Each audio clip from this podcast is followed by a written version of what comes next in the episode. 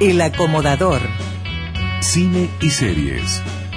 Wilmar Umpierres es El acomodador, una guía en la penumbra. Cine y series. Porque ver es más que mirar.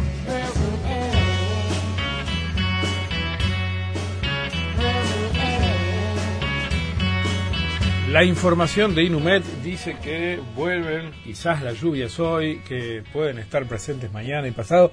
Así que recurrir a la pantalla no es mala cosa, ¿no? Muy buena introducción, quizás en un cine, quizás Claro. en las series, ¿no? Sí. ¿No te gusta cuando sí, llueve? por supuesto. Cinemateca, por ejemplo. Wilmar Umpierres. ¿Cómo andás, Wilmar? Bienvenido. Pero ¿cómo les va? ¿Qué, qué, qué son fáciles para el pretexto ustedes? también? Absolutamente, No, entregados. Se entregan con una facilidad. Ni siquiera hay que, hay que pegar un grito. ¿eh? Nada, Claro, nada. también podemos decir que si hace mucho calor en las salas de cine hay aire acondicionado. Sí, por supuesto, hace años que las salas tienen aire acondicionado. Pretexto ese- siempre hay. Ese dejó de ser un problema y un pretexto, créame. Pero bueno, eh, disculpen el estado de la voz, que tengo una, una suerte como de, de, de- de alergia que no me deja... Este, eh, me, ha secuestrado de hace unos días. Sí, es esta primavera, al aire libre, ¿viste? No, hay que ir a la sala. Exactamente, ese es otro motivo para estar aislado del, del resto de la humanidad, este, por un tema hasta de salud pública. Totalmente. Bueno, hablemos un poco de, de- de cine, de- hay, hay un par de estrenos eh, realmente interesantes esta, esta semana, este fin de semana, en realidad hoy, como, como casi todos los jueves. Em, eh, hay por supuesto que un tanque, digamos, como, como se le suele llamar a las, a las películas que, que ya de uno ya de antemano sabe que, que van a arrasar con todo, que es el caso del Guasón.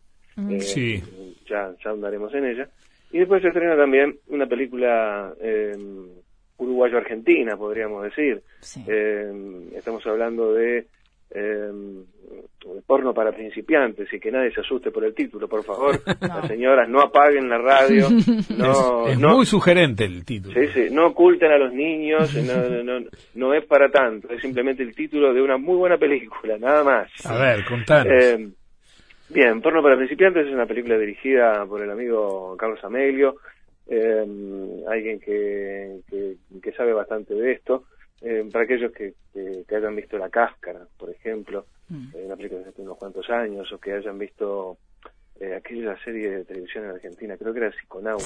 Sí, Exacto. exactamente. este, que estaba bastante bastante bien y bueno este porno para principiantes es una comedia eh, y como toda comedia tiene sus dificultades la comedia ya se sabe es el género más complicado más complejo si fuera fácil hacer comedia el mundo probablemente sería un poquito mejor de lo que es pero es el género más complejo de, de hacer Em, de qué va esta esta película Em, habría que preguntarse primero qué qué es lo que produce el humor. El humor generalmente viene de la mano de algo fuera de lugar, algo que, que, que puede ser disruptivo eh, y gracioso, obviamente, porque se puede ser disruptivo y, y- y no gracioso. Eso pasa todo el tiempo en el cine. Eh, el, humor es disparado por algo que, que por ahí se sale se sale de la marca, digamos, se sale de la norma, de lo usual, de lo, de lo comúnmente conocido. Bueno, eso es lo que genera el humor, digamos, es lo que produce el humor. Y mm, eh, Porno para principiantes, esta película, eh, que es una comedia, eh, de repente tiene un pecado y que es que eh, eh, no, no sea tan graciosa, eh, eh, digamos, como uno podría llegar a esperar. Eh, es una película bastante, eh, ¿cómo llamarla? Normal, si se quiere. este, guarda mucho las formas, pero es una película muy bien construida, muy bien narrada y fundamentalmente muy bien eh, actuada. Sí. Eh, Dicen que es un en- homenaje a la generación de los 80, ¿es así? Lo- Sí, sí, sí, sí, Yo me, yo me sentí muy, muy Ah, identificado porque, eh, porque mm, eh, eh, el universo del, del videoclub, Del digamos, videoclub. aquella necesidad que uno tenía de, de ir al, al, al video y, y aquella advertencia, bueno, devuelva la rebobinada, ¿no? Porque si no te vamos a poner una multa. Este, un, un clásico, que por supuesto que en la película también este, se, se establece. Eh, la, mm, la historia comienza en el, en el presente, en el hoy, eh, y de allí pega un salto al pasado, este, un pasado que, que nadie le atribuiría al personaje que, que arranca en el inicio, porque estamos frente a un, este, eh, a un sacerdote que, que recibe a, una persona supuestamente a tomarle una confesión, pero uno ahí se da cuenta de que ese sacerdote tuvo una vida un poco más agitada unos años antes, eh, relacionada justamente a la industria del cine y relacionada a la industria del cine porno. O sea, este, ya, ya arranca bien la película. ¿Y qué actor, eh? ¿Qué actor hace el sacerdote? No, absolutamente, ¿no? Porque además eh, el, tema del, tema eh, actoral, porque si uno encuentra con que está, yo qué sé, Martín eh, que es un pibe bastante conocido, pero está Nicolás Furtado, que para muchos ha sido una sorpresa, y que es un pequeño animalito este, eh, actoral, más conocido como Diosito, digamos, en aquellos que hayan visto este, o, que estén viendo el, el marginal. Está Daniel Araos, ese, ese hombre con una con una voz, este, con, una impronta, digamos, este, descomunal, este, y que, que, por supuesto es parte, digamos, del, del eh, del acervo uruguayo, digamos, que, que, tiene esta, esta película, no solamente el amigo el amigo Furtado. Eh, Roberto Suárez, que no lo nombramos. Roberto Suárez, que, que es ese eh, sacerdote, digamos, el, el, del arranque, y que es un, un enorme actor y hay, que poner, y hay que ponerse de pie cada vez que uno lo nombra, este porque realmente lo, lo, lo, lo acredita y lo amerita. Bueno, el caso es que este, este sacerdote que recibe a un eh, visitante bastante, bastante inesperado, bueno, eso lo lleva al pasado, ese pasado donde lo tenía formando parte de una, una estructura de, un, de, un video, de un videoclub, los años 80 eran los años de los videoclubes, las grabaciones caseras, los VHS, en fin, y ahí está el personaje de Martín eh, Prionavsky, que hace cortos, mm, este, em, está por casarse, tiene un suegro que es banquero, este, que le regala una casa para que este, pueda vivir tranquilamente con, con, con este, su, futura esposa, este, en fin, y este, pero el pibe eh, no está muy contento con, con eso de ser simplemente el cadete, digamos, de, de, su futuro suegro. Em, eh, en el videoclub trabaja un otro otro pibe bastante desalineado que es Nicolás Furtado este, que la rompe repito la rompe ese pibe tiene este, tiene todo para ser este em, una estrella intergaláctica, no, tiene techo. este Bueno, eh, a instancia de, este, de este muchacho, que le avisa que un cliente quiere, quiere hablar con él, eh, ese cliente es un individuo bastante tenebroso, que es Daniel Araos, eh, un tipo que, que, que, no parece tener ningún tipo de escrúpulo, con la voz que tiene Daniel Araos, yo creo que le, que le presten atención a la voz, que igualmente suele tener Arauz, es una voz muy profunda, muy cavernosa. Me imagino que el personaje le cae perfecto, ¿no? Ah, es un guante, es un guante. y, y, bueno, este, tiene una idea que es filmar una versión porno de la novia de Frankenstein. que ya por sí ya es bastante loca. Este, por supuesto que no voy a, traer, no voy a spoilear ni tampoco advertir que, bueno, que por supuesto hay algunas, entre comillas, malas palabras, digamos, naturalmente. Pero sí, sí, eh, Están... Eh, al servicio de, la historia. Eh, estará al servicio de la historia y, sin ellas la historia realmente no, no funcionaría. Eh, bueno, en determinado momento, por supuesto que la, película deriva en una historia de, alcoba, este, eh, que, recorre, digamos, el, eje de todo el, el, relato, que por ahí de repente se vuelve un poco previsible, pero no, no por ello menos, menos gracioso.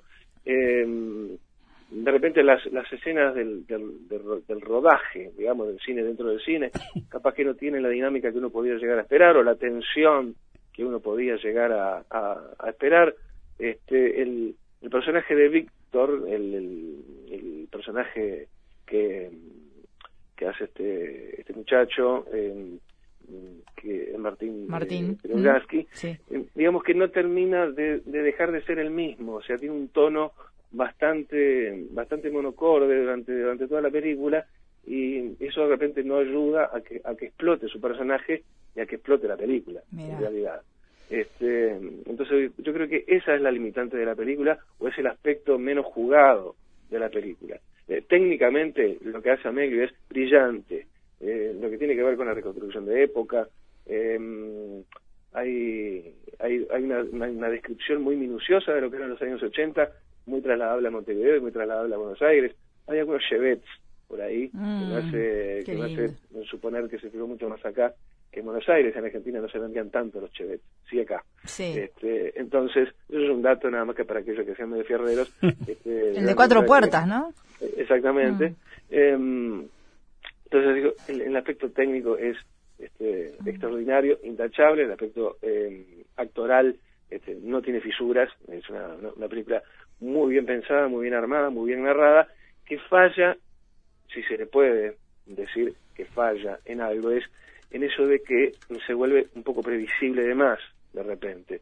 Em, eh, ese es un aspecto que, que, que, que me sonó a mí. De repente a otro espectador mm, este, no le no le no le genera tanto tanto ruido, digamos. Pero a mí fue algo que me, que me generó eh, o que me estableció como una eh, limitación de la película. Pero es un aspecto absolutamente estético, si se quiere.